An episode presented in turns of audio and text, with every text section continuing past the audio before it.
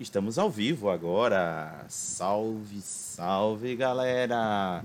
Estamos começando mais um RPG em debate aqui no canal. Sejam bem-vindos, vão aí chegando, se aninhando, se acolhendo, se acobertando ou ligando o ventilador, dependendo da parte do Brasil que você mora.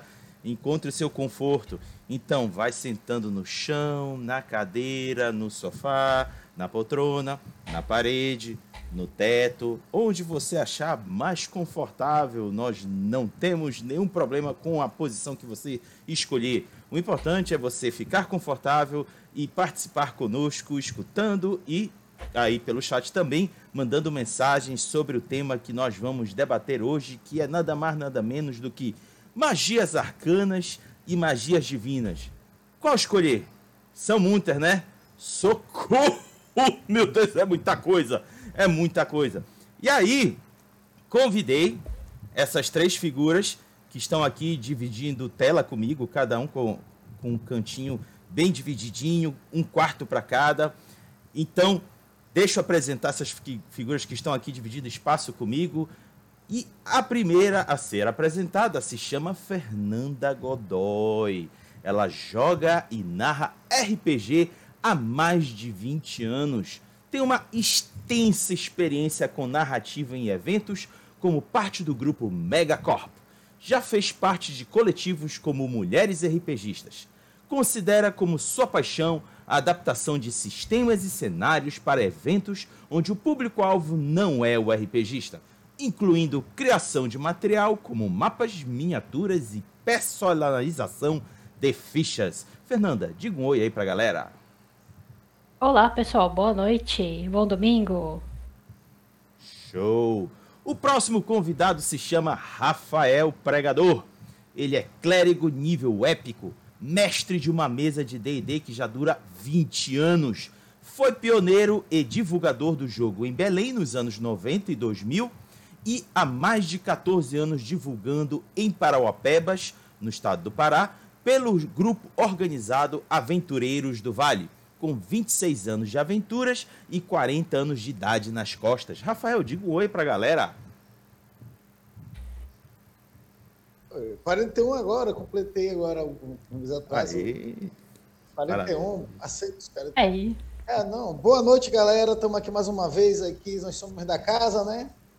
Já somos membros aqui do, da carteirinha e parte desse, dessa grande liga de grupos organizados de RPG e divulgado trabalhando aqui em, Pará, como um todo, não só em Paraupeba, não só em Belém, mas como todo o Pará, nosso grupo tem esse elo todo. E estamos aqui junto para ampliar esse debate e falar um pouco sobre a magia que eu domino, que é magia. Beleza! E o terceiro convidado se chama Pablo Povrosnek, mas mais conhecido como o tio da Craftando, né, Pablo? Aí. A gente tá aí já há bastante tempo craftando, vira apelido. é atualmente sócio da editora Craftando Jogos e do Marketplace Dungeonist. Joga RPG há 23 anos, ama os materiais nacionais de RPG. Pablo, enfim, dê um oi aí pra galera. Era um prazer estar aqui. Eu já estive no Dia Nacional do RPG, hoje de novo no debate. É, muito obrigado por você que está nos assistindo, pelo convite que eu tive de estar aqui com vocês essa noite. Uma boa noite para vocês e bora lá. Perfeito, partiu o nosso debate. Antes, deixa eu explicar para a galera como é que funciona. Bom, eu inicialmente irei falar o porquê que eu trouxe esse tema para a gente debater e em seguida irei apresentar três perguntas para os convidados manifestarem suas opiniões sobre essas perguntas. É, eles vão responder todas, viu? Não vai ser só um para cada. Os três vão responder cada uma delas. Vocês que estiverem no chat podem comentar, podem mandar perguntas ao longo das três que eu irei transmitir para os convidados poderem também se manifestar sobre o que vocês estão trocando de ideia no chat. Beleza? É, deixa eu explicar agora o porquê que eu trouxe esse tema. Domingo passado, durante o giro da Semana RPG que eu faço aqui com os meninos do Dois Perdidos no Tempo e os convidados, que no caso foi com o Lobo, do, Lobo da Rugimune, nós conversamos sobre os mini-tomos de D&D. e a utilidade que eles representam para quem joga com personagens usuários de magias, seja arcana, seja divina. E eu devo compartilhar dizendo o seguinte: eu estou jogando de clérigo e, meu pai amado, eu, eu só tô no nível 13 e já tô penando para saber qual usar durante as aventuras. E esses mini-tomos realmente podem ajudar muito durante as aventuras e as sessões de RPG. Mas eu fiquei pensando e trocando ideia com o pessoal, dizendo o seguinte: caramba, isso não desmotiva um pouco do pessoal de jogar de mago? Uma vez eu até perguntei para alguns jogadores longínquos de, de, de, magos, clérigos, e eles disseram que nada é mais divertido ainda. Eu, meu pai amado. Então, para esclarecer com esses pontos de vista e outros, esses três convidados irão, irão compartilhar suas opiniões, que eu tenho certeza que vai esclarecer um pouco mais as ideias de pessoas como eu, que se assusta consideravelmente com esse volume intenso e enorme de magias disponíveis para arcanos ou divinos. Perfeito. Feita essa introdução, vamos às perguntas. Convidados, fiquem prontos. Vou metralhar vocês. E a primeira pergunta. Falar, é... falou, em carta de, falou em carta de magia? Aham, uhum. olha aí. Aproveita para falar isso durante, durante o debate, viu? Tá bom. Vamos lá. É, essa aqui tá assinada pelo Bunda, o Bunda do Game Chinchilla, porque é o personagem dele que foi ilustrado na carta. Que firme. Lá no Jogando RPG. Que firme. Beleza, então vamos à primeira pergunta. Qual é a sua relação com as magias arcanas ou magias divinas nos RPGs? E a primeira pessoa que eu convido é a Fernanda. Pá. A minha relação com as magias arcanas e divinas é. Eu conheço vários sistemas que têm várias temáticas diferentes. É, então, cada sistema, cada cenário é uma bagunça, né? Uma bagunça à parte. Você tem os tradicionais do DD e, e AD&D e sistemas mais padrões que dividem entre magias divinas e arcanas, que são ou que vêm de uma divindade, ou são fornecidas para o personagem, e as arcanas, que são magias que são é, é, aprendidas ou vêm de linhagem ancestral, independente do que você quiser, né? E tem alguns cenários que não usam isso, como o cenário de Dragon Age. Não existe magia arcana divina, é tudo magia. Só diferente de onde ela vem, mas é tudo magia. Geralmente, eu gosto bastante de criar personagens conjuradores feiticeiros por causa dessa é, questão de ancestralidade. De você trabalhar um pouco mais de onde vem a magia dele. Olha que firme. Tu pode falar um pouquinho mais disso? Eu acho interessante. Eu, não, eu ainda não tinha escutado essa questão da ancestralidade. É, a ancestralidade, quando você trabalha com. Quando você constrói um personagem faz um feiticeiro, ele, de alguma forma inata, ele tem a capacidade de conjurar. Uhum. Então, de onde vem? Vem porque o familiar dele é uma criatura estaplanar, ou porque o familiar dele é uma pessoa tão poderosa a ponto de que a magia se tornou parte do sangue dela e foi indo para os descendentes e descendentes, e esse personagem despertou essa linhagem. Então, a ancestralidade trabalha mais com isso. Show de bola. Obrigado, Fernanda. Rafael, tá contigo. Às vezes de dragões também, como ela comentou, às vezes são descendentes de dragões. Então, é muito legal essa questão do, do feiticeiro. O grande diferença do feiticeiro e do mago é justamente essa. O feiticeiro ele é inato, ele nasceu com ele por conta de uma ancestralidade. E o mago não, ele tem que estudar, ele é o estudioso, ele é o sábio, é o cara que aprendeu a mexer nas magias. No meu caso, é, eu, eu joguei, eu iniciei o RPG com mago, jogando de mago, né? Mas a minha classe sempre foi do divino, paladino durante muitos anos, clérigo, né? E, assim, existem algumas coisas que, que dentro, a gente até fez um debate isso uma vez sobre a questão de, do personagem clérigo, é, as pessoas olharem muito essa questão e ver como suporte, não é só uma Esse, quando eu, por exemplo, é, depois de muito tempo, só mestrando, mestrando, recentemente eu voltei a, a entrar numa mesa como jogador e que eu escolhi, lógico, um clérigo anão. E depois a gente vai falar ainda mais sobre a questão das escolha das magias, né? Mas para fazer essa pergunta da relação, eu gosto muito dessa questão, puxa, a interpretação e a atuação. Tu sabe que eu sou um cara que defende a questão da atuação pesadamente dentro da mesa. E o clérigo, a magia divina, a arcana também, mas a magia divina, ela te pede na tua atuação um peso mais dramático, de oração, de aura, porque não é só chegar, eu vou lançar uma cura, não, tem aquela aura toda de, de invocação, de você estar tá chamando e estar tá na presença do seu, da sua divindade para que você possa estar tá dando a benção dele. Isso tudo me chama muita atenção, isso me traz essa ligação de poder, de gostar mais de trabalhar com magia é, divina. Perfeito. Pablo, sua vez. Olha, gente, eu comecei a jogar em 97. De lá pra cá também. Eu jogo com o mesmo grupo, até hoje. É, tava falando de joga bastante tempo com o mesmo grupo. Aí eu já joguei, mestrei nesse tempo todo com todos os personagens. Comecei lá com o D&D da Grow, caixinha vermelha. E... ah, cara, assim, sendo, sendo bem honesto, meu primeiro personagem foi um guerreiro, porque para aprender a jogar era mais fácil, né, na nossa época. Mas é, muito me ensinou os jogadores que já jogavam há mais tempo, que jogaram com mago, com outras coisas, mas eu percebia que existia uma carga mais dramática para as classes antigamente.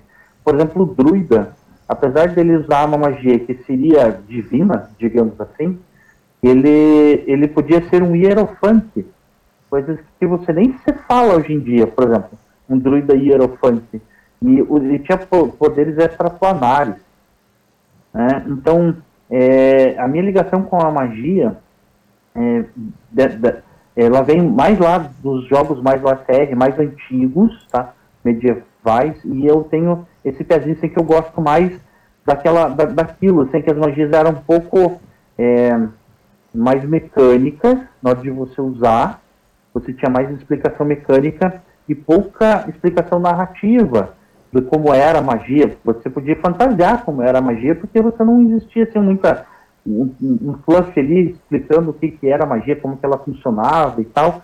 Só que ao mesmo tempo entrava nessa carga dramática que já foi citado. Por exemplo, do clérigo ter o símbolo sagrado como algo muito importante para ele poder conjurar as magias. Eu lembro o quanto isso era bacana nas, nossas mesas, o pessoal tipo puxar o símbolo sagrado. É, exato, puxar o símbolo sagrado para usar magia. E hoje em dia não, cara puxa o martelo e, e marretada com a magia junto, entendeu? Tipo, né? É, é, é, é, uma coisa que acontece hoje, normal, não estou criticando, tá? Mas você vai perceber que hoje as magias você vai pegar lá subclasses, por exemplo, da quinta, quinta edição, onde você pode ser um guerreiro que solta magia na arma, aí tipo, você pode energizar lá uma flecha com a magia e soltar, beleza? é válido, né? Não estou criticando, mas são coisas que eram meio que imagináveis, tinha que ser um item mágico e tal. Então a minha, a minha, a, a, a minha ligação com as magias, ela é bem profunda, tanto arcana como divina, para mim diferente, até porque muito disso antigamente não era tão, deixado tão claro, podemos assim dizer, né? As coisas podiam se misturar com mais facilidade, como bem disse, tipo, existem RPGs que nem existe essa diferenciação, né? mas é, a, a, magia em si, ela era, ela era mais raiz, sabe? Não, não quero falar raiz de tela, não tem essa ligação, mas assim, era mais o ACR, sabe? Era muito mais interessante. Eu lembro que era, por exemplo, tinha muita magia que era muito mais mortal. Você tinha medo de certos encontros, porque o personagem podia literalmente te desintegrar. Não que o desintegrar não deixou de existir, né? Mas o peso da magia era muito maior nas edições antigas de RPG. Então, essa é a minha ligação. Show. Eu quero dar destaque numa coisa que o Pablo e o Rafael falaram um pouco mais. E eu também quero escutar também da, da Fernanda sobre isso. A questão da representação da conjuração da magia. Vocês falaram uma coisa que eu meio que me enxerguei. Como eu disse no começo, eu estou jogando de clérigo na, numa campanha que o narrador Roberto está narrando para o meu grupo. E eu gosto mais por diversão, não que seja uma cobrança, até, até, que o narrador até que estimula a gente a representar determinadas coisas do jogo. Mas eu meio que extrapolo. Eu gosto da, da, da parte cênica de falar no tom de um, de um clérigo, ou de invocar, ou como se fosse íntimo a divindade com que ele está invocando. eu gostei muito de fazer isso pela primeira vez eu experimentei e tô me divertindo horrores. Para mim, a parte mais divertida tá sendo essa representação do que realmente rola dado para acertar o alvo ou realizar magia com sucesso. Tanto é que eu tô de sacanagem dizendo que a minha divindade é Gaia. Por quê? Eu vou explicar. eu vou explicar. É porque o nome do meu clérigo é Bash, de Hagabash. Então, nada melhor seria do que a minha divindade ser Gaia.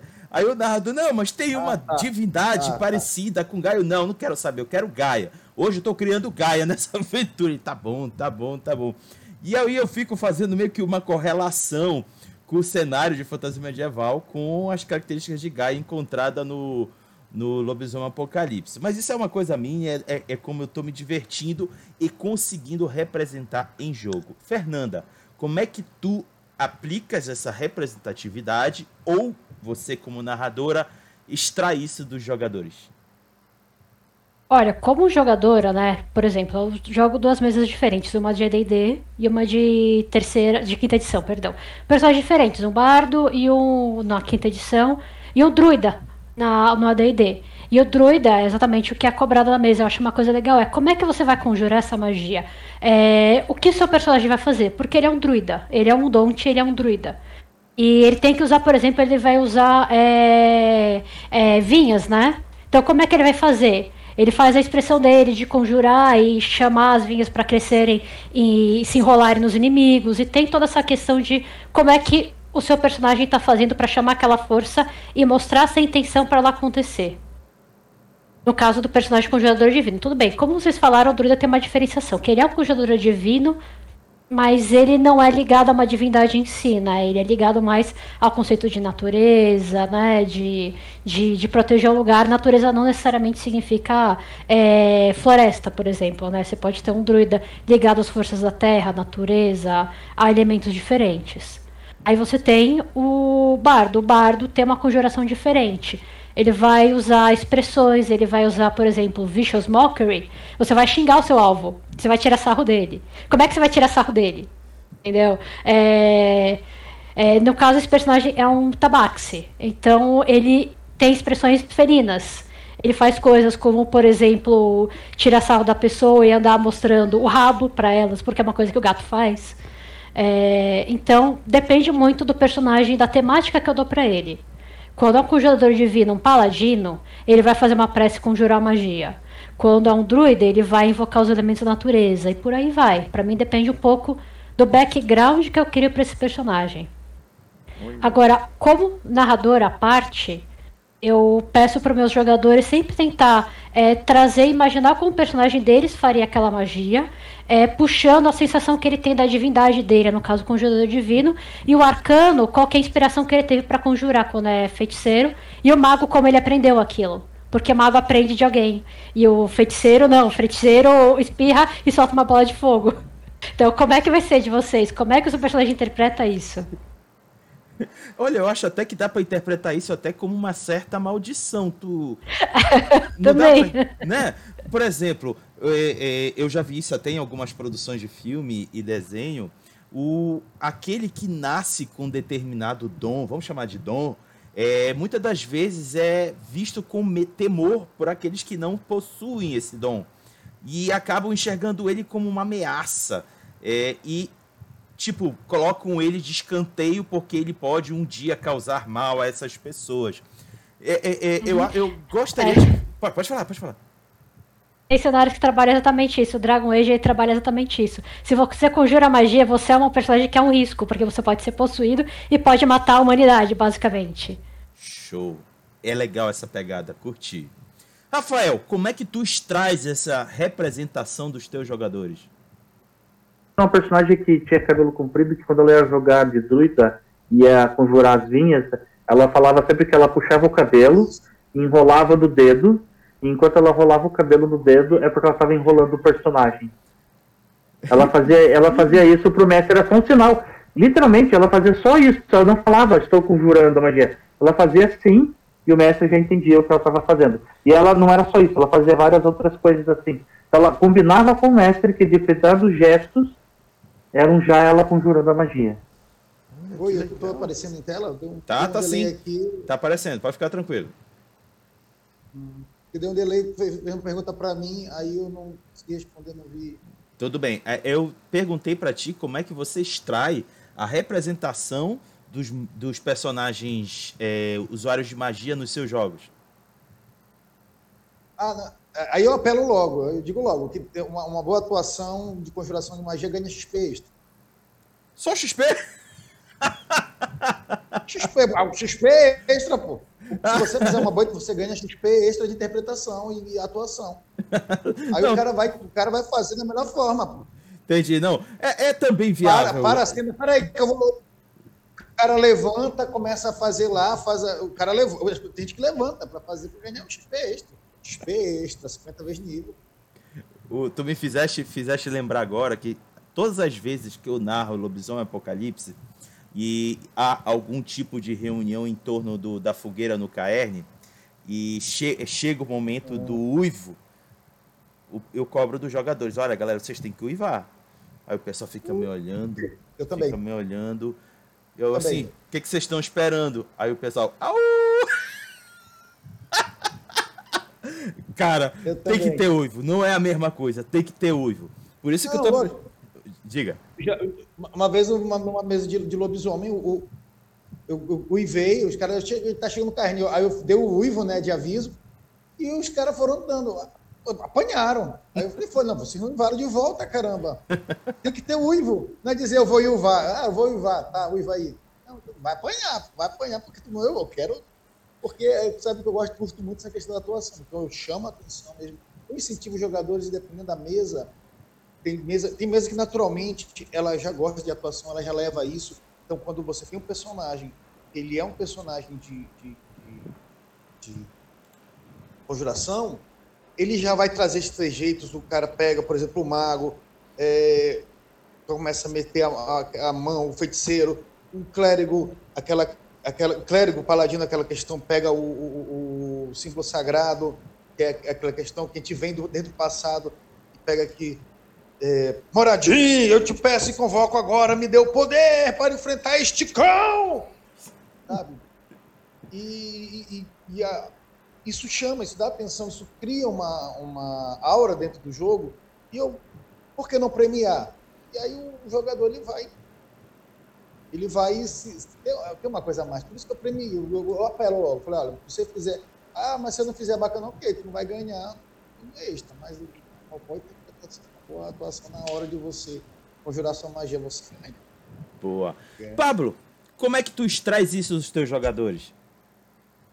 Cara, eu sendo honesto, eu, eu faço game na magia. Como que, o, que, que, eu, o que, que eu falo para eles? Eu vou dar um bônus. Se você interpretar, você vai rolar tudo a magia. Mas eu vou dizer que ela teve mais dano, ou sei lá, teve um efeito melhor. A, eu vou falar, a tua divindade correspondeu à magia, porque da mesma forma que você invocou ela e você interpretou, você literalmente está dando valor para a divindade, ou no caso se você é arcano, você realmente preparou a magia antes de apenas apenas lançá-la, né? Poxa, a gente aí assistiu tantos filmes sobre magia, né? Tem, tem, como eu falei, veja que da, da moça, né? Que o cara colava o cabelo. Então, veja que a interpretação não significa que você tem que ficar de pé e ser espalhafatoso. Eu falava para os jogadores, olha, Cada um faz do seu jeito. Mas se você fizer, você vai ter um bônus. Sabe? O seu jeito pode ser uma coisa assim, exatamente que ninguém perceba que você está fazendo. Mas se você combina comigo, eu vou saber que você está fazendo, aquela sua interpretação, eu vou te dar um bônus. É, você vai dar mais dano, vai pegar uma área maior, você vai ter um efeito melhor, vai funcionar melhor como você precisa. Sendo ela divina, arcana, da forma que for, mas é. Ele fala, sabe, você quer levantar e bater na mesa, levanta e bate na mesa, não tem problema.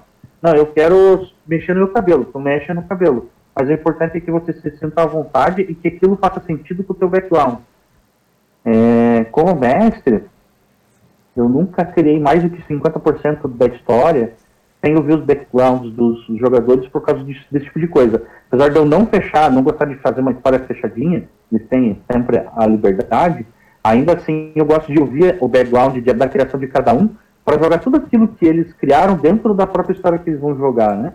E esses pequenos backgrounds, eu sempre pergunto, tá, cara, como é que é tal coisa? Não, eu quero, eu quero detalhe, sabe? O símbolo, tá, é um símbolo que a família tem. Qual que é o símbolo? O que, que tem nesse símbolo? Você vai usar esse símbolo? É, eu incentivo, lógico, eles, né? Cada um faz do jeito que quiser, nunca vou forçar jogador nenhum. E eu sinto que ele tem essa liberdade, sabe, de poder é, cada um trabalhar da sua forma. O cara que gosta de, de, de, levantar, de fazer e acontecer, tá ótimo, e fica feliz, todo mundo também, ninguém reclama, né? Mas é aquela pessoa que é mais introvertida, que de repente não, não sabe, não tem essa, essa paixão na hora que está interpretando, ela também achar um momento, um jeito, uma forma, ela poder conjurar magia e ainda assim tá interpretando o personagem dela. Show, perfeito. Égua, gostei muito das explanações de vocês três. Diga, diga, O que ele comentou agora também, da questão de dar o bônus, é, não só dar bônus, eu já, já, o cara jogou dado, conseguiu magia, fez uns efeitos ali, no final falei, não funcionou. Por quê? Tu acha que teu Deus vai ouvir do jeito que tu falou? Também. Aí você joga isso para dentro de jogo. Aí o cara fica assim, não, mas não, tu, tu chegou e disse assim, olha, ó oh, meu Deus, eu quero poder. O cara falou na mesa, ok, jogou, não funcionou, teu Deus não atendeu. Desculpa, mas o teu Deus olhou assim, pô, eu vou atender uma, uma reza desse tipo? Ah, e Rafael, você... e Rafael, olha só, um comentário aqui do Marcos Bibliotecário com, casa muito bem com o que tu está falando agora. Ele disse o seguinte: um druida em meu jogo tem o hábito de descrever bem seus rituais, mesmo sem interpretar, mas fica tão legal que acabo favorecendo de alguma forma. O que, que tu acha disso, Rafael? A gente tem que sempre premiar o que traz para a mesa e que engrandece a mesa, você tem sempre tem que premiar com XP extra, com bônus, com, com atenção. Sempre você tem que premiar e incentivar que o jogador ele traga a coisa para a tua mesa. Ah, ah, eu fiz uma aventura que ela tem, tem que acontecer tal coisa até o final da aventura. Mas se o cara para a mesa, ele traz coisa ali, aí ah, tem momentos de mesa que gente para a mesa totalmente para fazer interpretação e interação com o personagem. Acaba esquecendo o papel, levantamos e ficamos em pé aqui conversando como se tivesse cena na hora. Entendeu? é, batalhas que a gente vai interpretar ali na hora da interpretação. O jogador eu quero explicar como foi que eu bati, eu quero dizer qual foi o efeito que deu, tu posso, pode, você, que você trouxer, que você quiser acrescentar para que o jogo e, e a expressão de magia traga, e a gente vai te premiar com isso. O bom mestre ele premia quem ajuda. Boa. Beleza. Vamos agora para a segunda pergunta. Para vocês, quais são os desafios ao se lidar com as magias presentes nos RPGs de fantasia medieval. Dessa vez eu convido o Pablo a começar. Então, sendo honesto, eu acho que é um pouco essa coisa da interpretação e da narrativa da magia. Eu não sou, eu, sou eu, tá? Eu não sou de penalizar. Eu acho que o reforço positivo funciona mais do que o reforço negativo eu não penalizo quem não faz, mas eu bonifico quem faz. Aí incentivo o cara a fazer também, porque o cara fala, pô, o cara fez ali, deu certo, eu fiz, não deu. Pois é, dele também não deu, mas como ele interpretou, eu dei um bônus e deu. Então ele entende isso e, bom, não quer fazer? Tudo bem. Eu acho que eu não posso prejudicá-lo em jogo. Eu acho que esse reforço negativo para mim não funciona. Mas eu espero que exista essa narrativa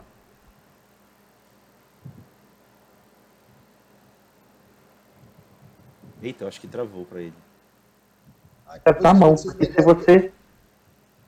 Oi? É, travou um pouquinho para ti, tu pode repetir? Tá travado. Tá travado. Eu tô travado? Só um pouquinho, não. Foi só uns 3 segundos que deu um, um atraso tá na tua fala. Só repete uns 3 segundos. Beleza. Então, eu, não, eu falei que eu não gosto de reforço negativo, eu prefiro reforço positivo.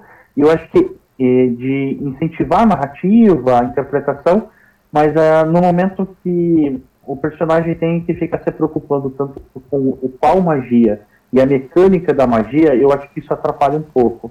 Então, para ajudar, desde sempre eu, eu procurei fazer ficha para os meus personagens, os jogadores minha mesa. Quando digo fazer ficha, não é fazer ficha por eles, mas é entregar um material onde eles tivessem mais espaço para poder colocar a informação da mecânica e com o tempo a gente foi evoluindo e fazendo outras coisas, isso é o que eu posso falar.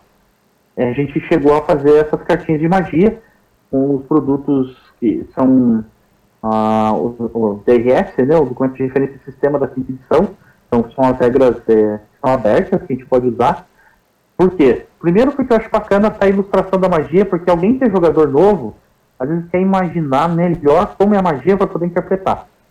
Né? E por causa das regras, principalmente atrás tem a, a regrinha escrita. Se o cara tem algo assim, físico, ou na ficha, para ele poder olhar e pensar quais são as minhas magias, eu prefiro caixa, porque você pode abrir ele igual um, um baralho de, de truco, você olhar e falar, pera lá, nessa circunstância, se eu lançar uma bola de fogo, eu vou machucar meus amiguinhos. Mas se eu lançar uma onda trovejante, não. Por que, que ele pode saber isso melhor? Porque ele está dizendo qual é a área da magia. Qual é o campo que a magia vai pegar. E daí ele olha atrás, beleza, eu já sei quanto que é o dano. Pronto, essa magia que eu vou fazer. Ele consegue visualizar muito mais rápido do que tem que pegar um livro inteiro e folhar. Ou pegar no celular uma magia, outra magia, outra magia, ou mesmo que ele reúna ainda todas as magias, ainda ele fica. Porque ele vai ver uma por vez, né? No celular você não vê todas as magias de uma vez só. Então a vantagem de você ter a magia num pedaço de papel, bonitinho, ilustrado, ajuda bastante para você poder olhar e escolher qual é a magia que você vai soltar. Eu acho que hoje ah, uma das dificuldades presentes nas mesas são é, essa essa dificuldade tanto dos jogadores quanto do mestre de se cobrar sobre a mecânica. Eu acho que assim, se a regra ela existe, ela existe por uma razão. Ah, regra de ouro, ah, isso e aquilo, tudo bem. Cada mesa, cada jogador, cada grupo faz o que quiser para poder se jogar e ser feliz. Mas se foi feito daquela forma é porque foi testado, teve um game design atrás, teve uma pessoa que pensou naquilo e que testou com outras pessoas. Então tem razões para serem feitos daquela forma. Exatamente porque tem magias diferentes, com efeitos diferentes, se você começar a, a viajar muito, quando você vê, você está quebrando o jogo e às vezes pode deixar de ser divertido para alguém na mesa, né? Então por isso que é importante você saber as regras. E então você de alguma forma, poxa, eu não posso ter as cartinhas de magia. Pô, anota as magias, sabe, xerox, faz alguma coisa. Busca ter essas informações das magias, não importa o sistema que você vai jogar, ter esse acesso antecipado das suas magias preparadas, e quando digo preparadas, não é preparadas dentro do jogo, tipo, ah, eu, eu, eu preparei essas magias, não, preparado você como jogador, você ter quais você quer lançar, quais você gosta, quais você pretende usar, já todas separadas, todas escritas, até feito à mão, pode ser bem, bem, bem anos 90, né, fazer à mão, mas o cara vai lá, copia e cola, faz uma folha, imprime, faz do jeito que você achar que pode, que deve, dá, vai te dar uma, um reforço muito grande. Eu digo isso por mestre. Eu percebi com o tempo, como mestre, quando eu queria planejar um bom combate, eu, fora escolher a criatura dentro da, da dificuldade para o grupo, eu tinha que escolher mais duas coisas muito importantes, que era o local da luta, o território, né, como, como era o lugar. Aquela coisa do Darth Vader, quando ele estava enfrentando o Luke lá, enfrentando quando eles estavam em, em desníveis, né, ah, você está num nível diferente, você vai morrer. E ele, não, não vou. Pô, perdeu as pernas. Então, sabe, todo o território é muito importante durante uma batalha. Né, faz toda a diferença. A quantidade de bicho, de monstro, território, tudo isso faz uma completa diferença na hora da narrativa, como no combate. Eu já fiz combate, um combate dura quatro horas e todo mundo sai de lá com lágrimas, que adorou o combate, mas durou quatro horas porque foi tudo muito bem preparado. O território e as magias todo mundo que vai estar dentro do campo, você trabalhar como se fosse um personagem, porque pensa que os personagens que estão ali, eles escolheram as magias. Então, já vi muito mestre que é preguiçoso, e ele só vai lá e pega até esse bicho aqui, a magia mais forte dele é essa. E, e anota aquela magia, porque para usar aquela magia que é mais forte, e esquece o resto. Você tem que preparar, ter todas as magias de todos os inimigos, os antagonistas que os jogadores vão ter. Isso vai enriquecer muito para o combate, e ao mesmo tempo você vai tornar aquele personagem muito mais vivo. Mas facilita muito você ter algo para ajudar na mecânica, porque daí você só precisa se concentrar na narrativa. Show, muito firme. E Pablo, por falar, não sei se tu conhece o Cantina dos Heróis, mas eles estão dizendo aqui que amam esse tal de Pablo. Olha aí, rapaz. Beleza. É, Fernanda. É o Marcos, o Marcos. Abraço, Marcos. Ah, show. Fernanda, está contigo. Bom, é, bem como ele, como ele comentou, e como eu já tinha até falado na minha, na minha introduçãozinha, né? É, eu narrei muito em eventos, em eventos como é, Anime Friends, Mackenzie Beneficente, é, vários eventos em que você encontra um público que não é RPGista. E a maior barreira que você tem como narrador é como é que eu vou explicar exatamente como o Pablo falou, como é que eu vou explicar essa magia? Então, geralmente, eu costumo deixar um compêndio só com as magias que vão ser usadas quando é one shot, né? Pro jogador ter um pouco aquilo na mão, não precisa ficar folheando o livro, além de eu ter geralmente no meu celular, né, ou no meu computador, que às vezes eu vou com o computador, né, em eventos físicos, que eu já não vou faz um tempinho, mas tudo bem. É, eu tenho todas essas listas, e aquela coisa, a gente perde uns 10 minutos a mais que seja, para conversar com os jogadores que escolheram as classes arcanas ou divinas, ou conjuradoras, é, para explicar um pouquinho como é que funciona aquele cenário, é, como é que funciona a magia, como é que funciona o tipo de magia que o personagem que ele escolheu, ou que são os personagens disponíveis, exatamente como ele falou. É, mostrar como é que elas são, é, mesmo que não seja tão detalhado. Mas, por exemplo, essa magia é uma magia diária toma cuidado para não machucar seus, seus, aliados, porque isso pode acontecer.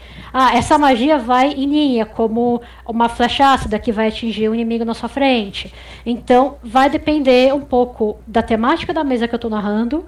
E em eventos, para pessoas que eu não conheço, que nunca conheceram RPG, eu tomo um pouquinho mais de cuidado para deixar bem claro que você tem liberdade dentro do que está na sua ficha.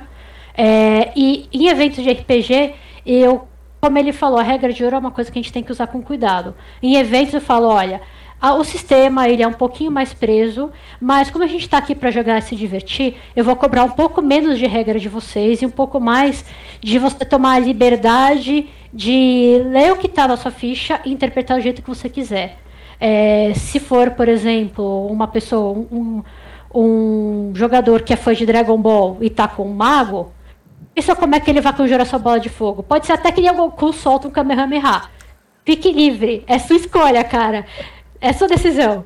Então, dentro das regras, cara, eu vou aliviar um pouquinho para poder ter a diversão. Porque a gente tem que respeitar o cérebro do sistema para não desequilibrar a jogada, mas a gente tem que abrir um pouquinho mais para as pessoas terem coragem de conhecer. Porque se você for jogar uma tabela de matemática na, na, na frente de um monte de gente de 12, 14 anos, ninguém vai querer jogar. Vai ficar lá, eu não quero ter matemática, eu quero me divertir. Égua, Fernanda, eu quero mais Fernandas em encontros de RPG.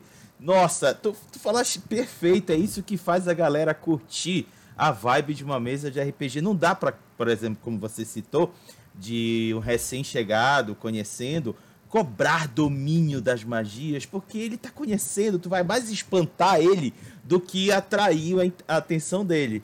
Aí eu te pergunto, Fernanda, tu me aceitaria eh, dizer, ao invés de um Kamehameha, mandar um, um Hadouken? Válido. é válido.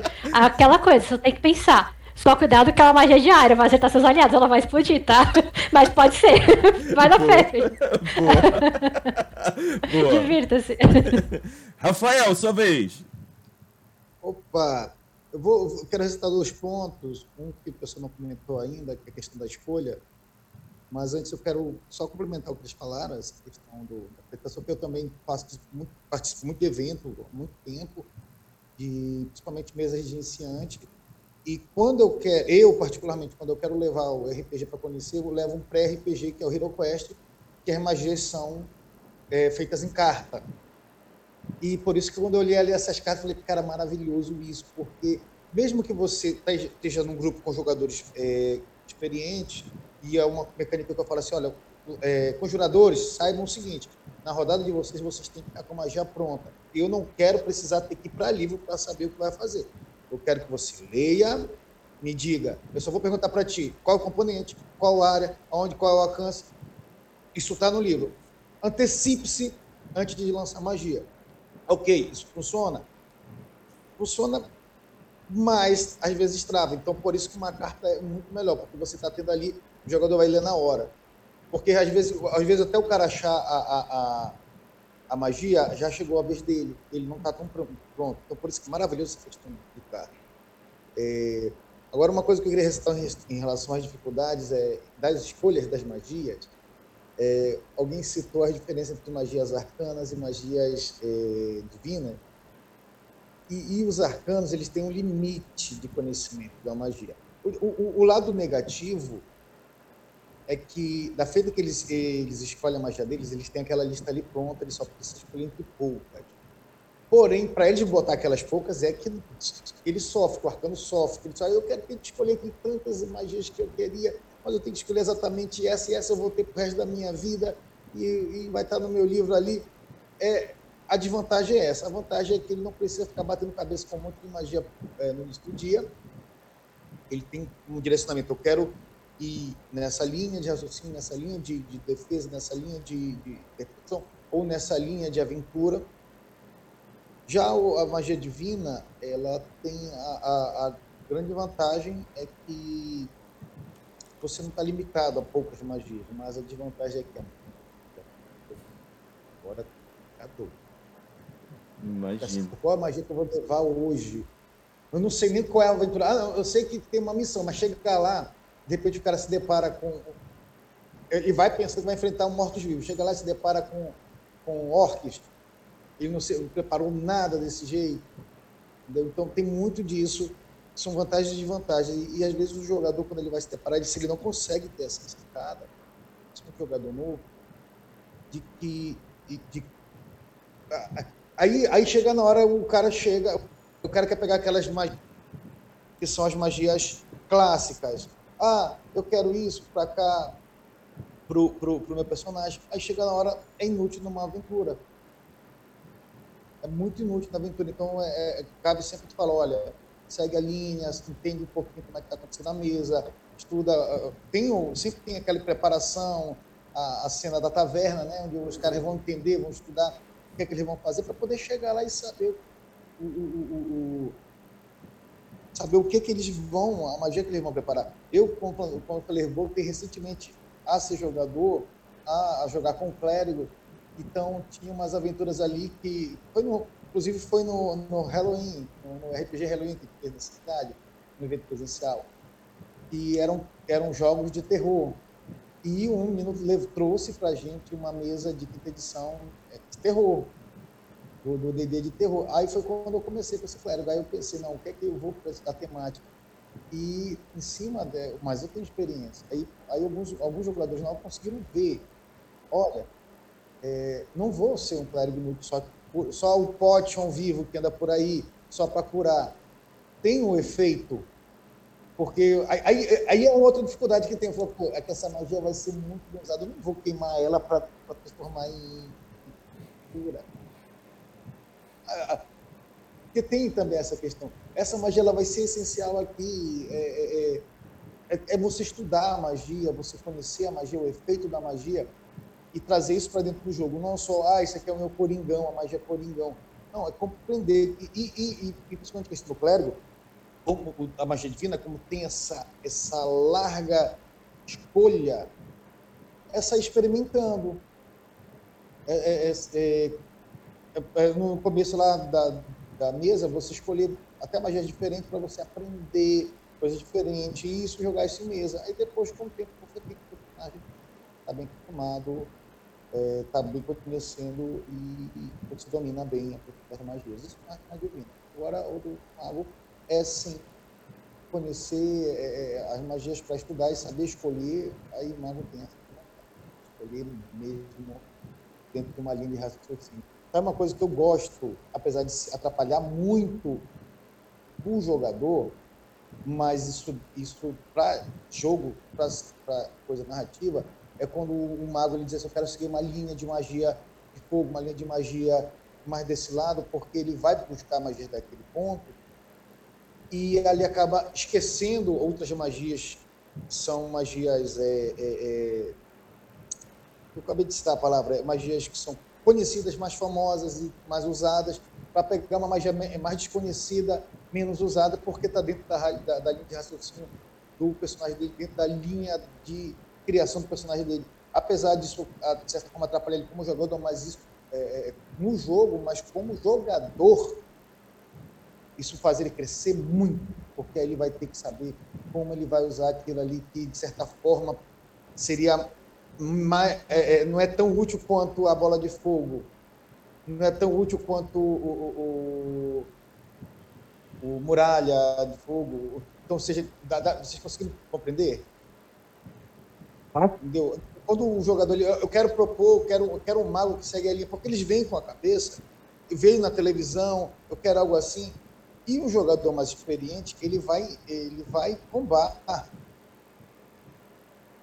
dentro de uma mesa, ele vai ser invencível. Agora, a profundidade de personagem dele vai ter. Perfeito. Queria, eu queria aproveitar esse gancho que o Rafael levantou e eu queria escutar do Pablo. Ah, fala, Pablo, pode falar. Eu só ia falar, eu conheci um rapaz que jogava de mago da escola da ilusão. E foi fantástico, porque ele não tinha magia que causava dano. Mas era fantástico ver ele jogando ele, ele sempre se saía muito bem nos combates e fora dele. Era um personagem que brilhava na mesa. E, e até dentro de combate. Porque ele pensava o que, que ele ia fazer com a magia antes, sabe? Ele ficava matutando, quando chegava a vez dele, ele já sabia a magia, o que, que ele ia fazer. Nossa, cara, era fantástico. Mas, por favor, só queria comentar isso. Fernando. É, Teve uma, uma pequena aventura que eu narrei uma vez há muito tempo atrás, que os personagens eram aquele tipo Isekai, entre aspas. Então os personagens de qualquer mundo de D&D, seja Forgotten, seja Ravenloft, por algum motivo eles foram trazidos para outro cenário, e esse outro cenário as magias não funcionavam da forma que elas funcionavam no cenário de onde eles vieram. Então isso fez um trabalho para os jogadores, inclusive os divinos, para como é que o seu personagem vai conseguir puxar a essência da sua divindade e fazer a conjuração dele. Porque ele está sentindo essa linha, mas não é a mesma comunicação que ele sentiu por Forgotten Realms, que ele puxava da divindade dele. Então, uma das soluções, conversando com os jogadores que ele encontrou, é, é eu posso não estar tá comunicando com a minha divindade. Mas o meu personagem tem aquele preceito para a vida. Ele é um clérigo, ele é um clérigo que usa os caminhos dele em específico, e mesmo que ele não consiga falar com a divindade dele, é aquilo que ele carrega para a vida. Ele foi criado com aqueles conceitos: o conceito da guerra, o conceito da cura. Então ele vai seguir e vai puxar através né, do, do, do respectivo no plano. Aí você acaba fazendo com que o personagem, o jogador, no caso, saia um pouquinho da caixa para pensar como é que ele vai adaptar o personagem dele de uma forma diferente. É porque a teia da magia funciona diferente. Então, como é que você vai, o personagem arcano, conjurar uma magia arcana se ele não conhece aquela teia da magia? A magia existe, mas você tem que se comunicar com a teia da magia. Você tem que se comunicar com o preceito divino que segue o seu personagem. No caso, a divindade ou o conceito. Oh, muito bom. Vamos então agora à terceira pergunta, que é o que você recomendaria àqueles que desejam criar um personagem usuário de magia em um RPG de fantasia medieval? Dessa vez, convido o Rafael para começar. Eu antecipei um, um pouquinho essa resposta, mas é, eu quero falar um pouquinho de parte técnica. A gente conhece os jogadores profissionais, técnicos, caras que gostam de combate. Eu tive um guerreiro mesa até te comentou uma vez que ele, ele, ele se aproveitou de uma falha que tinha no 13,6 para conseguir aplicar 200 de dano, que até hoje eu estou tentando me perguntar como ele conseguiu isso. E estava dentro da regra de jogo, né? Aí te comentou daquela vez que existe mesmo essa falha e, e ele se habituar. Então, existem jogadores que são profissionais, eles vão ali, como eu citei, o cara é mago, ele vai escolher as magias que sabe que ele vai ser invencível, ele vai ser o mago implacável, né? Porque o mago é implacável, então ele vai fazendo aquilo é, para transformar o personagem dele como poderoso, porque eu estou na mesa, eu sei a técnica aí, quando vier enfrentar, eu estou aqui, eu resolvo. Só que o personagem, é, ele, ele, perde, ele fica genérico, ele vira técnico, ele fica sem alma. E aí, como ela falou, quando você muda isso, eu tive um, personagem, um, um feiticeiro gnomo que só queria lançar magias que envolvesse é, água, ar, fogo e terra. E quando abria assim, ele às vezes dizia: Não vou botar magia, não quero uma magia nova, porque eu quero manter essa terra, não quero nada que não tenha a ver com isso. E ele se, se botou numa limitação, mas dentro da atividade ele ganhou muita coisa. O personagem dele tinha razão, tinha porquê. E ah, para você, aí que eu recomendo para o jogador novo, pensar um carinho de criar um personagem que tenha profundidade. Por que ele lança magia, de onde vem a magia dele, é, qual é a ligação dele com a magia, no caso, como eu estou aqui defendendo o divino, é, a ligação dele com o, o, o, o, Deus dele, a divindade dele, é, a forma também que, da divindade, qual a divindade, a, a, questão da divindade ela vai interferir muito a forma de como ele vai querer conjurar a magia, como ele vai trazer essa atuação para dentro de mesa, como eu estou falando, eu estou interpretando atualmente um clérigo de moradinho. Então, na, levanta o martelo assim, moradinho! Entendeu? Então, na hora de escolher magia, eu, eu gosto muito assim, eu gosto de escolher magia que possam é, trazer uma, a, a, não só atuação, mas uma cena, uma cena memorável para dentro do jogo. Então, eu peguei uma magia é, que é, é, uma arma que ele, ele reproduz um martelo mágico. E eu falei assim, olha, na hora que eu conjurar a magia, eu quero que ela funcione da seguinte forma. Eu levanto meu martelo, a magia é como se fosse ela, ela viesse do próprio martelo, e quando eu lanço, a impressão que dá é que eu lancei o meu martelo, mas ele ficou na minha mão. Mas é a magia.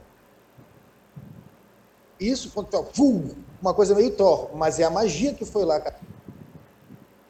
E aí eu falei assim, por que eu, aí por que tu escolheu, eu escolhi esta magia porque, não é porque ela dá dano, porque eu quero esse efeito visual, cinematográfico, porque na hora, quando o pessoal está jogando, todo mundo está na mesa jogando, fala, oh. sabe? Porque isso é agrega para dentro da narrativa. Então, escolha magias que agregam na narrativa. Ah, essa magia, ela é ok, mas tu, tu sabe como isso vai agregar na narrativa? Isso vai agregar na história? Isso vai ser legal? Ah, não vou pegar uma magia de abrir porta. Para que eu vou querer uma magia de abrir porta? Cara, estuda, pensa, tem como. Isso é um desafio para você. Então, se desafie como jogador, se desafie a usar um conjurador de uma forma não como só vai. Eu estou fazendo aqui, isso aqui não é videogame. Se eu quisesse jogar um conjurador típico, é, ah, a gente joga videogame. É isso. Beleza. Pablo. Eu, eu recomendo, sendo bem honesto, assim, não que não tenha sido antes, né?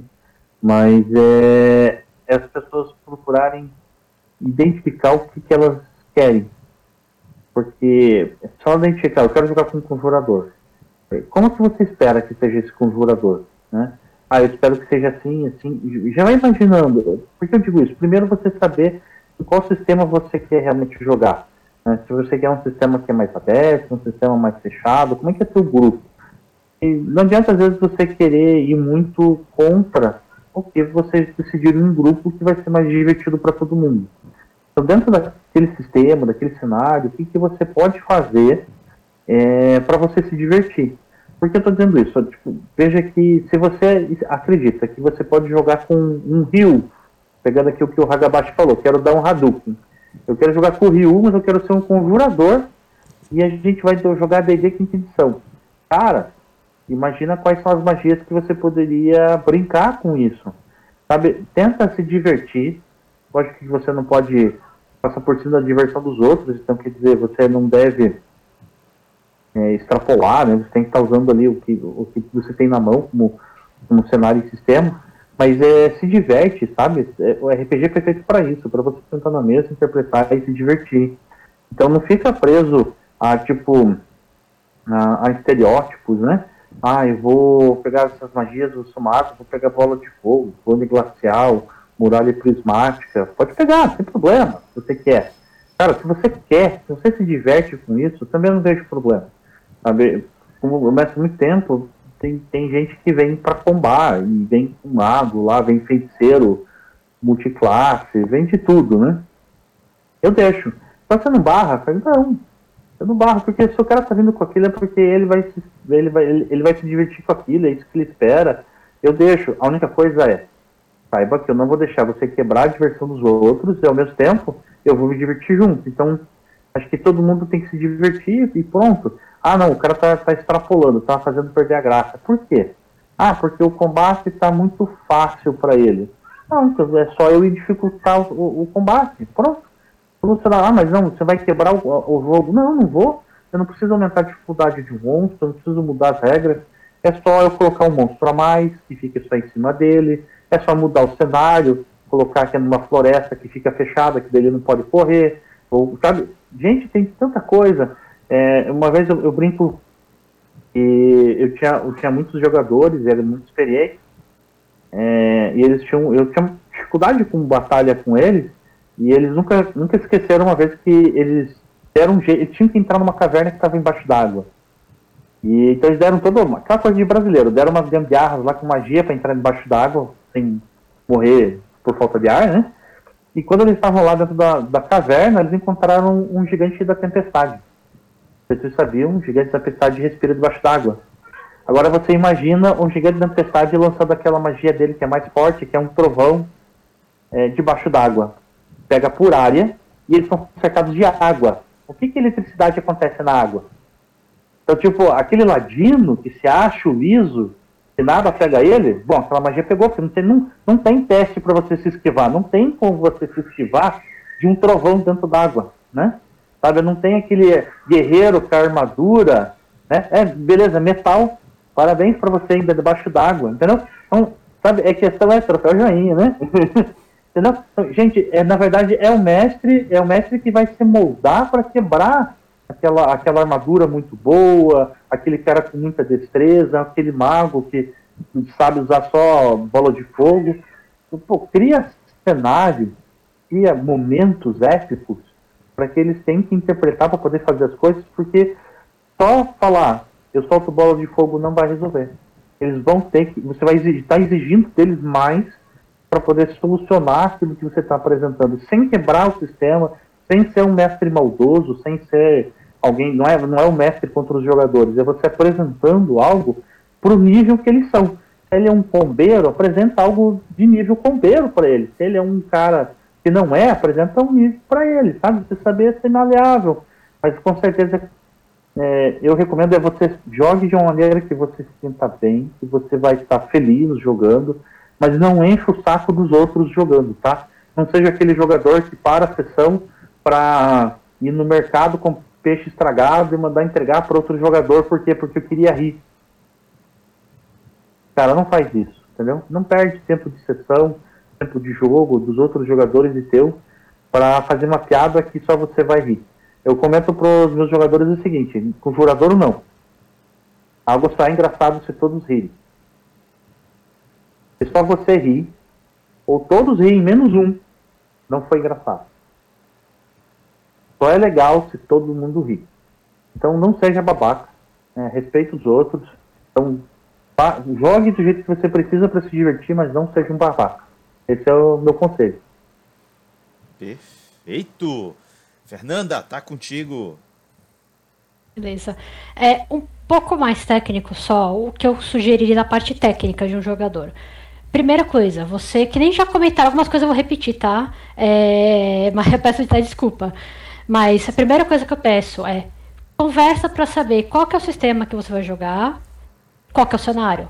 Porque, por exemplo, dentro de D&D você tem inúmeros cenários diferentes. Você tem a D&D, cenários sistemas, né? Você tem D&D, você tem D&D 3.5, tem 4.0, você tem quinta edição. É, o D&D 4.0, é, no série do sistema, a magia arcana não funciona do mesmo jeito. Se você pegar um conjurador arcano, você não vai ter a mesma, mesma capacidade ou o mesmo desenvolvimento de um conjurador arcano da 3.5, do AD&D ou da quinta edição.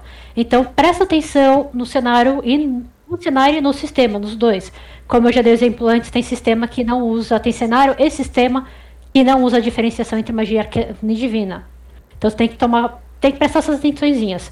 O cenário que você vai jogar, o sistema que você vai jogar, e na hora de você criar o seu personagem, para um pouquinho do tempo, quando você decidir, quero fazer um mago, quero fazer um clérigo, um paladino, um bruxo, um feiticeiro, é, para dá uma lidinha, pelo menos no básico, do seu personagem, da sua classe, e expõe as suas dúvidas sobre o mestre. Começa por aí. Porque você, como jogador, é legal você entender a sua classe, mas tem essa liberdade de perguntar. Porque é melhor você perguntar antes de você criar sua ficha do que você criar um personagem achando que vai ser uma coisa muito da hora, chegar na hora de jogar e não ser aquela coisa divertida. Por quê? Porque você tinha um conceito diferente do que a mesa ou o narrador podia trazer para você. Então você acaba gastando não só o tempo do narrador dos jogadores, como o seu próprio tempo, criando um personagem que você não vai gostar. É assim, se o jogador joga comigo e isso acontece, eu falo, meu, acontece, cara, relaxa. Quer mudar a ficha? A gente faz um retoken da sua ficha, quer virar outra classe? A gente encaixa isso, encaixa isso no jogo, não tem problema. Mas toma um tempinho para dar uma lidinha, para entender como é que é. E na hora de escolher essas magias, é, se você não quer ser o combeiro, o cara que vai fazer é, só, só bola de fogo, só é, é, leque prismático, só as magias de combo, se você não for um personagem, um jogador que queira isso, Dá uma olhadinha no que, que você quer que o seu personagem seja. Qual que é o background dele. Pense nas magias, porque um personagem arcano ou divino, ele não vai ser 100% útil divino se ele só curar ou se ele só dá dano como mago. Você tem magos que são abjuradores, são magos especialistas em defender a sua equipe. Você tem magos que são especialistas em, é, em enganar os outros. Você tem mago que é especialista em jogar, entre aspas, maldições nos outros. São as magias que dão dano diferente, não são dano direto. Como é, o Fantasmal Killer, por exemplo. Então você tem tipos diferentes de conceito. Ao mesmo tempo, pensa o que, que seu personagem é, como que ele vai agir, como que ele usaria essas magias, né? Depois de decidir cenário, sistema e tudo mais, conversar com a mesa. E sempre, sempre pergunta pro teu narrador: o que, que você acha disso? Seja aberto, cara, porque às vezes você tem uma ideia que você acha que é besta do seu personagem, mas que o narrador vai achar muito da hora, ou o mestre, né? Que você prefere ser chamado, é, ou mestre, ele vai achar muito da hora e falar, cara, eu posso encaixar isso no meu sistema. Isso vai dar um conceito da hora. Criar um conjurador arcano que vem, que a família dele, na verdade, é uma criatura diferente. Cara, é um feiticeiro de, uma, de um tipo de demônio que eu nunca pensei em colocar no sistema antes. Vai ser sensacional. É um feiticeiro estilo de Dragon Age no meio de D&D, que puxa magia do mundo dos sonhos. Perfeito, cara. Seja livre. Mas conversa com o teu narrador. Isso sempre tem que bater o papo, sempre tem que ser uma conversa aberta. Excelente dica, Fernanda. Eu vou aproveitar que tu deste essa dica e vou ler aqui um comentário do Marcos Bibliotecário, que ele disse o seguinte: Sugiro começarem com uma classe conjuradora que conhece poucas magias como feiticeiro. Nesse caso, ele está fazendo uma referência a D&D. O que, que, tu achas, Fernanda? É, feiticeiro seria uma opção mais simples para quem está começando a jogar com personagens de, de magias? Olha, o feiticeiro, é, se você for fazer um feiticeiro bem do livro, ou seja, com conceito simples de background, ele pode ser simples sim. Porque você vai escolher um feiticeiro, ele pode ser é, só uma pessoa que tem uma ligação muito forte com a magia, não precisa ter toda aquela história de ancestralidade, não precisa ter pais é, de origem diferente, é, bisneto, tataraneto de dragão. Você não precisa ter tudo isso. Não é obrigatório. É legal, mas não é obrigatório, tá? Mas é uma classe um pouco mais simples na hora de você ter o seu leque de magias. Só que eu, por exemplo, acharia uma classe que tem um pouco mais de versatilidade, como o bardo, um pouquinho melhor. Porque o bardo, apesar de demorar para ter acesso à magia um pouquinho maior, contrata na quinta edição, tá? Ele demora um pouquinho mais para ter as magias, ele tem ah, um pouco de versatilidade de escolher as magias que ele vai usar dentro das magias que ele conhece. Então vai ter uma lista gigante, que nem o mago, porque ele não vai ter grimório. E você vai ter um pouquinho mais de versatilidade e vai poder fazer a sua ficha, né? Do jeito que você quiser. Isso que é importante. Mas o feiticeiro é uma boa opinião. Eu sugeriria um pouco mais o bardo por causa disso. Boa. E, e, Rafael, na tua opinião, seguindo a mesma linha, o que, que tu recomendarias? Feiticeiro ou, ou bardo? O que, que tu acharia mais simples para quem está começando? Eu, eu, ia falar também feiticeiro, bardo, é, para magia divina, é, começaria alguma coisa assim, o próprio paladino, que tem poucas magias divinas, ele já tem um, um de magia divina, e depois, com o tempo, até o o próprio background do personagem, ele pode se tornar um clérigo no meio da, da aventura, ele sair mais daquele, daquela paladino para pegar mais, eu agora vou levar meu Deus, e aí ele já está sabendo melhor mexer com as magias, ele vai ampliar mais o colete de magia.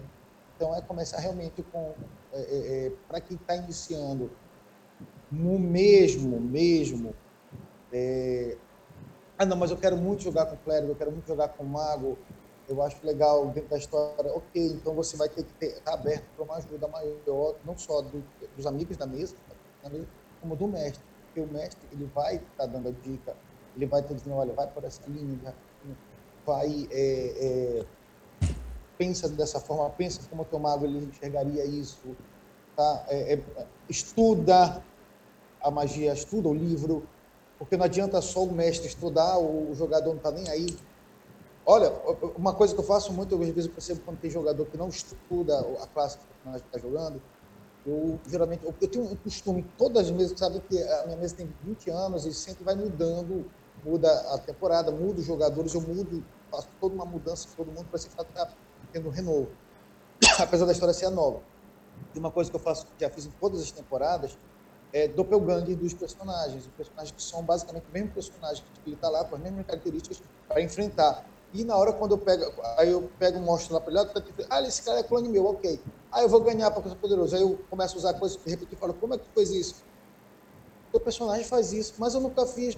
Mas teu personagem faz isso. Ou que tu bota alguém da mesma classe, de repente o cara olha, ah, o Ranger pode fazer isso? Pode. Porque você não estudou, você não olhou, lá está lá, um negócio simples. E o cara não estuda, então estude o personagem, conheça a sua classe do conjurador e você vai entender, entenda como pode funcionar a, mecânica da magia na mesa que você está jogando, porque isso é importante. Às vezes a, o mestre não exige tanta coisa interpretativa, tanta coisa, exige uma coisa mais simples, um Hadouken, ah, só levantar a mão, o outro já não. Ah, não, mestre, quer, não, eu quero, que, eu quero que tu demonstre tu está puxando os componentes, pegando os componentes e levantando. Tá? Então, entenda para que você possa trazer isso para dentro da mesa e para ser divertido.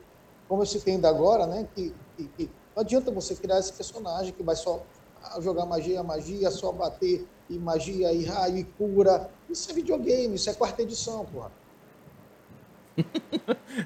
Já não vou nem te perguntar o que, é que tu acha de quarta edição. Vai lá, Pablo.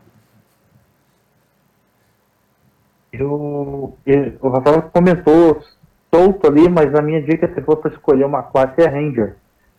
Porque o caçador, eu acho que é mais fácil para um novato interpretar do que um bardo, do que um feiticeiro.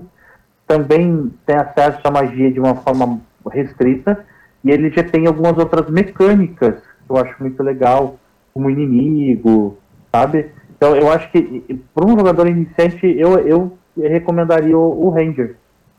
Só comentando. Boa, interessante dica. Mas uma vez eu joguei de Ranger olhando para as flechas com algum é, com algum poder mágico, algum efeito mágico. Só que eu nunca consegui chegar porque o personagem morria antes. Bom, uh, não sei se algum de vocês conhece ou já jogou Mago Ascensão.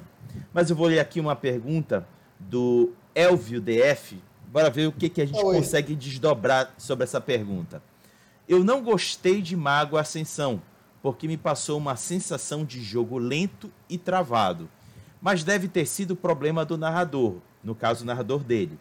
No caso de vocês, qual sua visão desse sistema que em tese é exclusivo para personagens unicamente magos. Algum de vocês gostaria de começar? Não? Ah, então, Rafael, eu te pinço, vai lá. Vai lá, vamos lá. É... Cultista êxtase.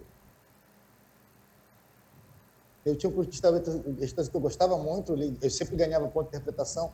A questão ali é que as pessoas têm que saber um pouquinho é, a, a, grande diferença entre o sistema do, do Storyteller e o sistema do Dragon, que é uma coisa mais épica, voltada mais a, a essa questão de cena como imagem, como eu, eu penso eu penso em Dungeon Dragon como uma coisa cinematográfica. É você tá vendo o Senhor dos Anéis acontecendo mais com a galera.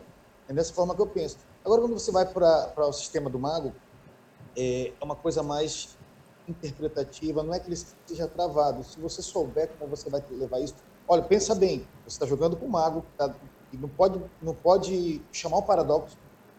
Então ele tem que saber usar a magia assim, que aquilo pareça que é magia. Entendeu? Então é uma outra mecânica de jogo. Você tem que perder, para você conseguir é, se divertir, você tem que perder a, a concepção que você tem de mago normal É, eu tive a oportunidade de trabalhar com, é, aí em Belém, na época que o, a Dona Amazon pegou o Hermes. É, eu, fiz uma parceria com eles ali, eu fiz uma correção para eles, principalmente no segundo livro. O primeiro eu não participei, por isso que deu um negócio aqui. Mas o, o, o, o foi lá, foi lançado, mas eu tive, eu conheci o que também é uma coisa muito legal, mas ele vai também para essa mesma linha. Então, são jogos e jogos que trabalham com magia diferente. Você tem que tirar a sua concepção daquele que tu já conhece e tentar entender a concepção do jogo. E aí você vai ver que o jogo nem se travar outra mecânica.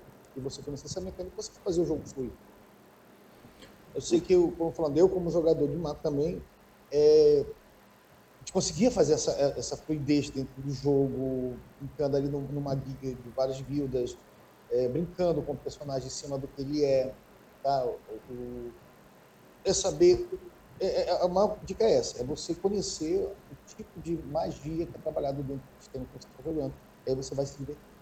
Antes de passar para o Pablo, eu quero pensar, rapidinho, Pablo, é, eu quero pensar uma fala, inclusive, da Fernanda, que foi muito certeiro. Procura entender qual é o sistema de jogo e o jogo que você está querendo jogar. No caso do Mago Ascensão, não é que ele seja travado, é que ele não é tão detalhista em relação às magias quanto alguns jogos, por exemplo, da ID, ele descreve detalhadamente o que, que ele consegue fazer e seus efeitos.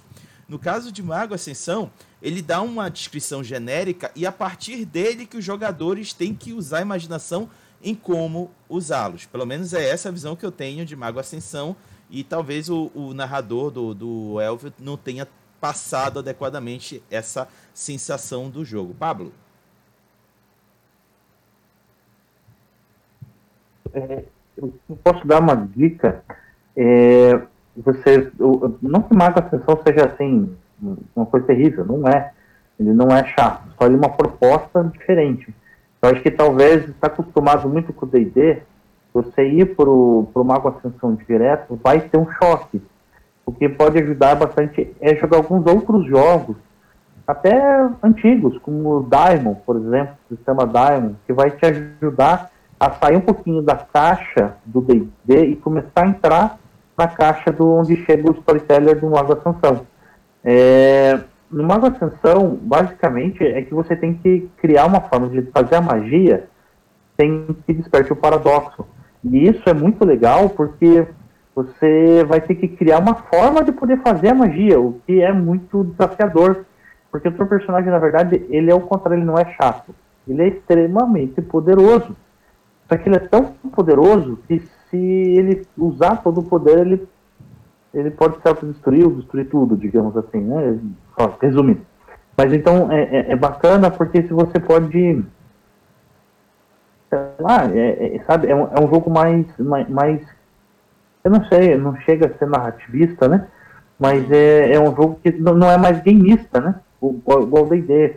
É, é, é uma caixa diferente, é um sistema diferente, é uma proposta diferente de como você vai jogar e é só com mago. Então, é, ele é legal, né? Eu, eu recomendo para quem jogou. E para quem não jogou, não é culpa, não, não, vamos dizer, tipo, ah, o mestre pode ter tido alguns erros, o sabe, pode, mas eu não quero assumir esse lado e nem acho que o jogador errou. Eu acho que a proposta foi diferente e talvez ele foi buscando uma coisa que daí ele não encontrou.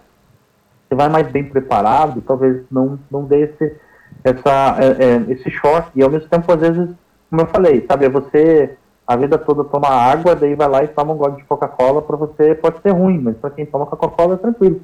Então vai lá, em vez de ir direto para Ars Mágica, procura alguns outros cenários, sabe, Dork Age, é, né, trabalhar um pouco com gente com magia, é, sistemas antigos, eu falo falando de sistemas que são gratuitos, tá? É, para poder jogar sem, sem ter que comprar o sistema, né? O próprio mais 2 de 6 do tio Nitro trabalha já com a, magia de maneira bem mais narrativista, mas ainda assim existe a magia. É, para você poder se acostumar de sair desse, desse jogo mais pinista, mais regra regra, né? Mecânica acima de tudo, que é o D&D, que vai te dar ali um, uma, uma vou chamar uma regra para tudo, até distância e tudo mais para magia que você vai fazer. Porque você não cria magia, basicamente. Né? Perfeito. Fernanda, suas contribuições. Pá. É, mago não é muito a minha praia, apesar de eu conhecer bastante o sistema de Wood, é, vampiro, lobisomem, múmia, é, Roth. Eu conheço um pouco dele por ter visto o sistema. Não foi o sistema que me apeteceu, mas exatamente por causa disso, porque ele tem uma proposta diferente. Ele trabalha a magia de uma forma diferente. Pode ser provavelmente por causa disso, como todo mundo falou aqui, eu vou repetir, vou frisar de novo. Provavelmente a proposta de magia que o sistema traz do mago, que é uma coisa que leva um pouco mais pro pro como é que você vai fazer aquilo e tomar cuidado em escrever como é que você vai fazer aquilo, é, do que ele estava esperando de um, algum outro sistema, ou talvez da mídia, porque também a mídia trabalha a magia de uma forma diferente. Os livros, Game of Thrones trabalha a magia de uma forma diferente, só parafraseando com alguma coisa mais nova, né? É, então, algumas séries trabalham magia diferente do que o Wood trabalha. O Wood é o, o o mago trabalha com o conceito de você fazer essa magia de uma forma que você não quebra a realidade, basicamente, porque você é tão poderoso como já citaram, que você pode simplesmente quebrar a realidade e criar duas coisas que não podem existir no mesmo lugar. O famoso paradoxo. Então, o que eu posso falar é sim, provavelmente foi por causa disso. Não é necessariamente que o narrador não soube explicar. Às vezes acontece, tá? A gente não é, é perfeito em tudo, né? E Pode ser exatamente isso. A sua intenção na hora de jogar uma e o que o narrador apresentou que foi no vamos ver foi diferente do que você, da sua expectativa, né? Ótimo, perfeito. Gostei muito da fala de vocês. Bom, vamos agora no. Diga, Rafael. Uma, uma coisa, assim, em relação à minha experiência com o mago, por exemplo, eu, eu já estava vindo do AD&D, com AD&D, com um clérigo de AD&D, é, eu não fui direto para o mago. Talvez isso tenha ajudado muito é, a minha diversão, porque eu passei ainda pelo. pelo, pelo não, é lobisomem, aqui é garoto. É, pelo, pelo lobisomem, que também tem um outro sistema de magia, que é usado magia no lobisomem. Aí depois você vai. É, o Wraith também, que aí depois chegar no mago, eu já tinha uma outra cabeça, eu já entendia que a magia não era aquela magia do D&D, aquela magia cinematográfica mas era um negócio mais. E eu me diverti muito jogando lá. Me diverti muito. Foram poucas mesas, assim, foram, foi uma história fechada, poucos meses, mas que gostou pra caramba. Show. Bom, vamos agora. Diga, Pablo.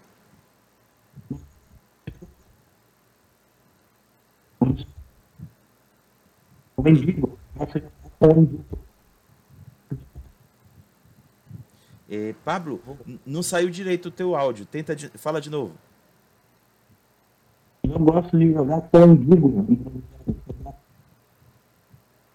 Exatamente porque é, é diferente, para não ficar jogando lá com o Tria de Fenris, por exemplo, como a maioria joga. Ah, sim, com certeza. Beleza, vamos agora para as considerações finais, que é o momento do debate em que os convidados vão emitir suas últimas opiniões sobre o tema em questão falar um pouco dos seus trabalhos, fazer seu jabá e dizer um até logo para a galera.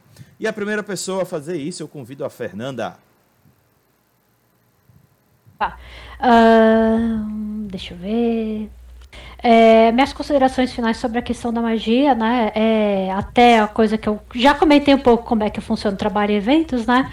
É, você tem que só entender o que seu personagem quer, o que a sua mesa quer, o que seu narrador pode fazer, né? O seu mestre, qual é o sistema, sempre conversa.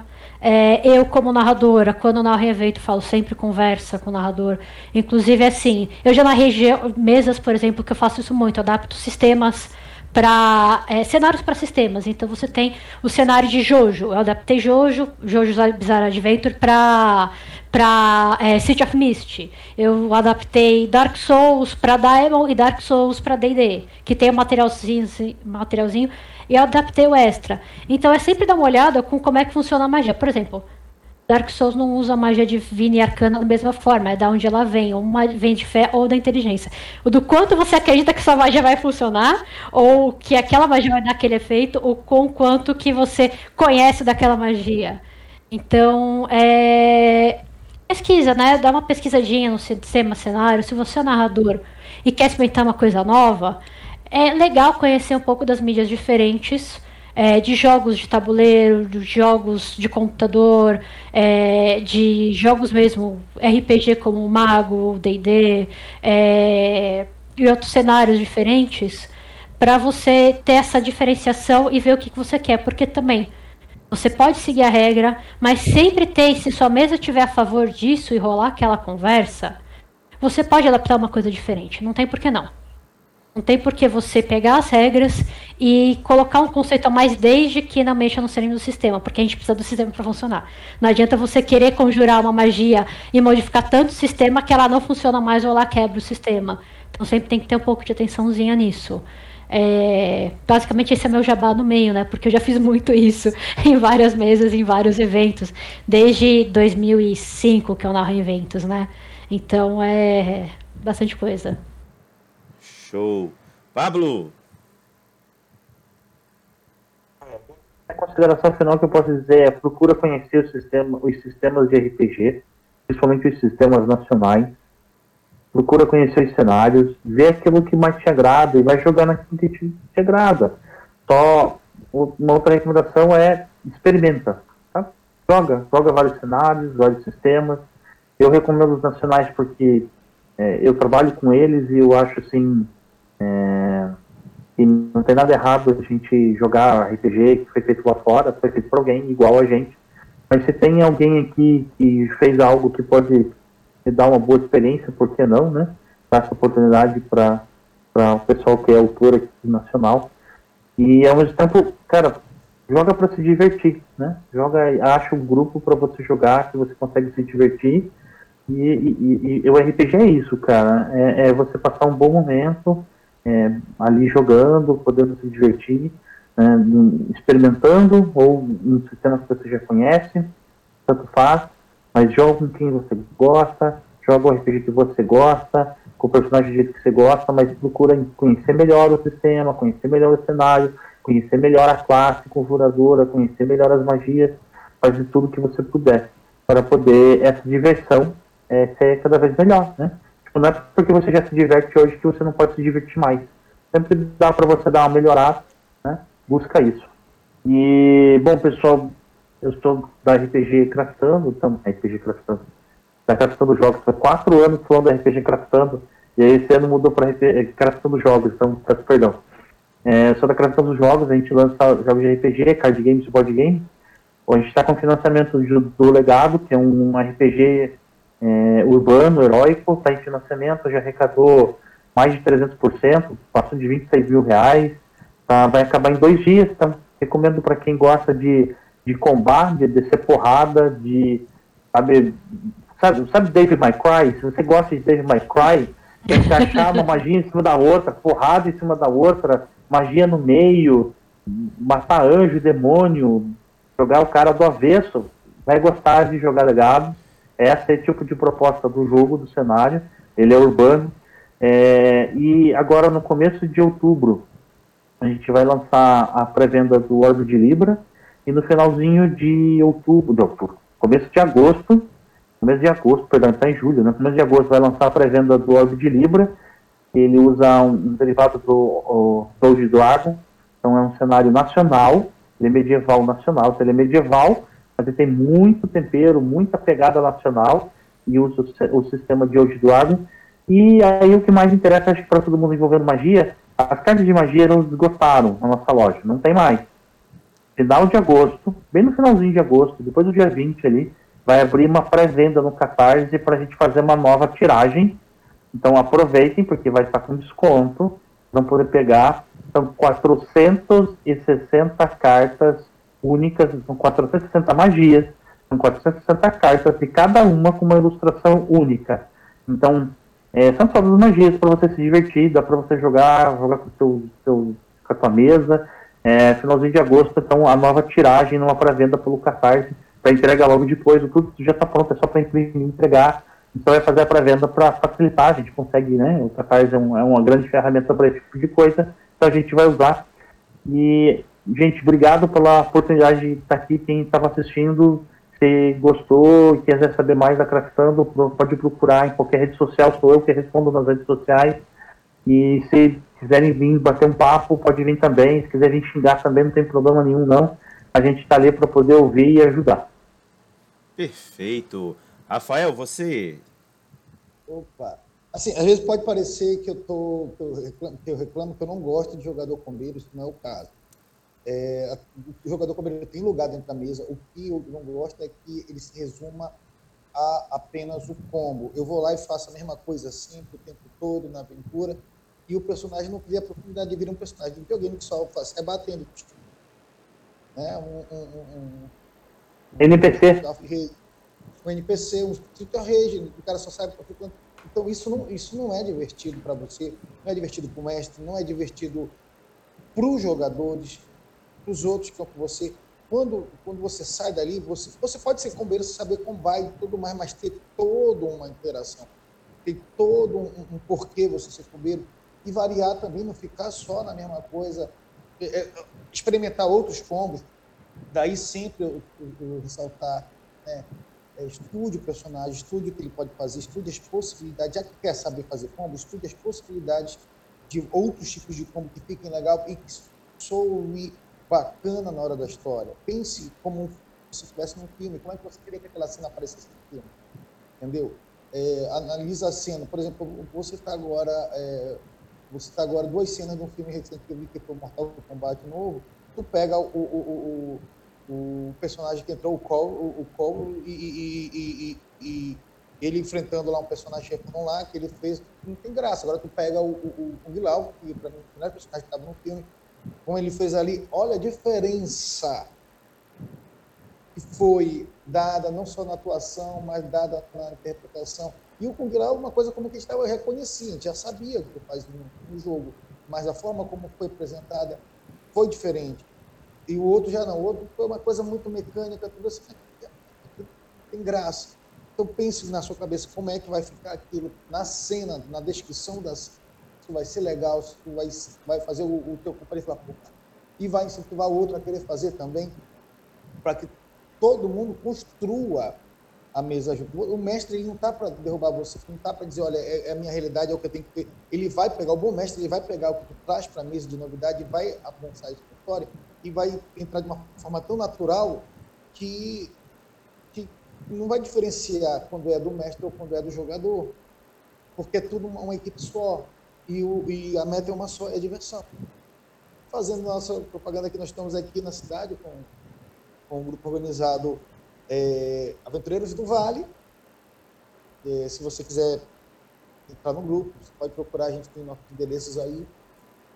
Venham lá, venham participar, nós vamos fazer eventos, jogos, é, por enquanto está meio parado, ainda por conta do presencial, existe alguma coisa presencial feita aquele, mas são mesas próprias, são mesas é, separadas, não aquele é, jogadores poucos na casa de alguém, tá, a gente está rolando assim, muito específico, não é nada muito aberto, não tem feito nada aberto, até porque não é o momento ainda, mas está chegando, vamos ter paciência, vamos, vamos ter esperança que daqui a pouco a gente vai poder fazer um eventão ali que vai sentar, a gente tem espaço aqui, nós temos lugar, nós temos apoiadores, a gente vai fazer alguns eventos aqui, então, Parapebas RPG está aí, está crescendo, a galera está gostando, e aqui é, é só aventura nesse vale.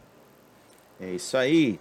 Estamos finalizando mais um RPG em debate, cujo tema foi magias arcanas e magias divinas. Qual escolher? São muitas. Socorro? Talvez nem tanto agora, já que os três fizeram contribuições muito valiosas. Já não é tão socorro assim, é só um pouco de paciência, leitura e compreensão. Né, galera? Beleza? É, quero deixar aqui um último recado para quem costuma acompanhar aqui o RPG Debate. Domingo que vem não haverá debate. Este que vos fala vai se dar um tempinho, vai se ausentar de casa, então não será possível haver o RPG Debate. Mas no domingo seguinte estaremos de volta aqui para fazer mais um debate. Sendo assim, muito obrigado aos três convidados por se fazerem presentes aqui no domingo à noite. É muito precioso esse horário, sei muito bem. Então valorizo muito a presença de vocês. Muito obrigado. Também quem participou no chat, fez seus comentários, fez perguntas, também muito obrigado. São vocês que fazem esses debates ficarem cada vez mais ricos. E, para finalizar, peço para que os três, junto comigo, deem um até logo para a galera. Falou, pessoal. Até a próxima. Falou, gente. Até a próxima. Tchau, Até tchau. mais.